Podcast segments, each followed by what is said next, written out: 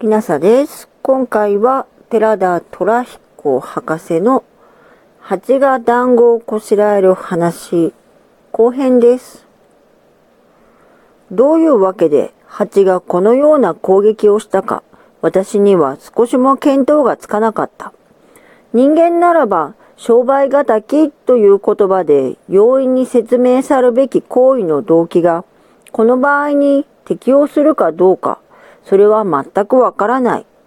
とにかく、この活劇は私にいろいろなことを連想させたが、しかし自然の事実からは人間の都合のいいモラルは必然には出てこなかった。同じバラの反対の側へ回ってみると、そこにも一匹の蜂がいた。そして何かしらある仕事をしているのであった。それはさっきトカゲを攻撃したと同じ蜂かどうかわからないが、とにかく同じ種類のものであった。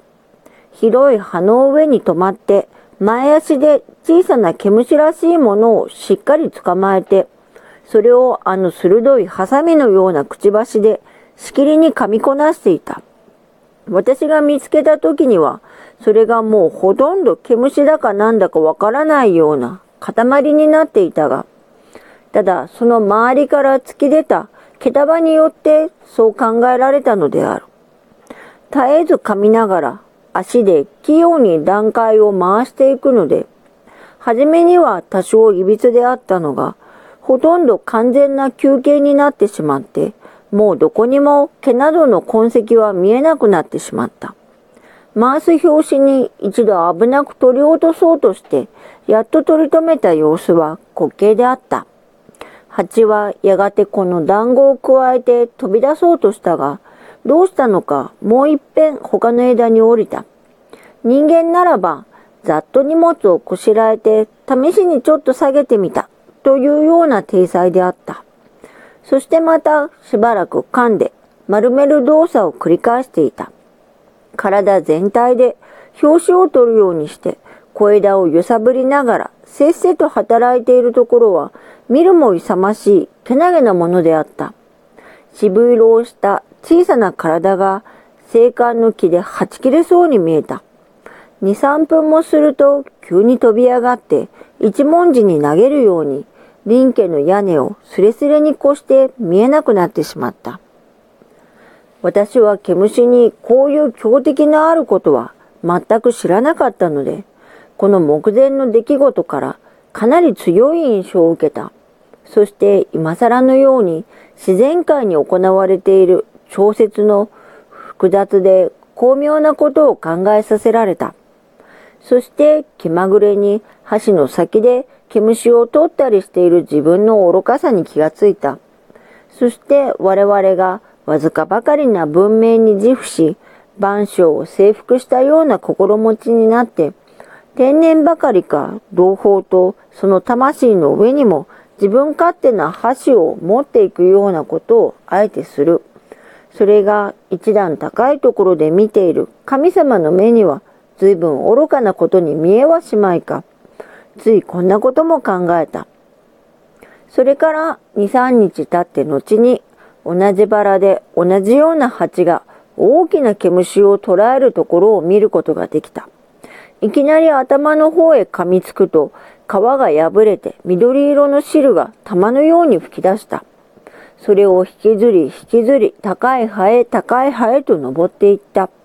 その間にも噛みこなすことは休まず続けているので、毛虫の形はだんだんに消えて緑がかった黒色の塊に変わりつつあった。そのうちに蜂は一度羽を広げて強く振動させた。おそらく飛び上がろうとしたのであろうが、虫の重量はこの蜂の費用力以上であったと見えて少しも動かなかった。どうするかと思っていると、このやや長みのある段階をうまく二つに食い切って、その片方を丁寧に丸めた後に、それを加えて前日と同じ方向へ飛んでいった。立ち際にそのビブから一二滴の透明な液体を分泌するのがよく見えた。おそらく噛みながら吸い取った毛虫の汁で腹が膨れた結果かもしれない。残りの半分を今に取りに来るのではあるまいかと思ったので、ものの10分ほども待っていたその間に、全く別の方向から同じような蜂が飛んできて、バラの上をしばらく漁っていたが、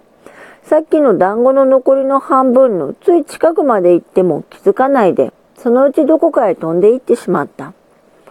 2時間も経って見に行った時には、毛虫の半分の段階はもうなくなっていた。それは何者が持ち去ったかよくはわからない。しかし、多くの蜂について従来知られている事実から押して、この残りの半分も、それの正当な権利者の巣に運ばれたものと思ってもいいだろう。実際は他の巣の住民に横領されたかも、それはわからない。私はこの蜂の巣を見つけたい。そしてこの珍奇な虫の団子がそこでいかに処理されるかを知りたいものだと思っている。虫の行為はやはり虫の行為であって人間とは関係はないことである。人として虫に劣るべきやというような結論は今日では全く無意味なことである。それにもかかわらず虫のすることを見ていると実に面白い。そして感心するだけで決して腹が立たない。私にはそれだけで十分である。私は人間のすることを見ては腹ばかり立てている多くの人たちにわずかな暇を割いて虫の世界を見物することを進めたいと思う。解放1921年7月寺田虎彦博士の蜂が団子をこしらえる話を朗読させていただきました。もしあなたが聞いていらっしゃるのが夜でしたら、よく眠れますようにおやすみなさい。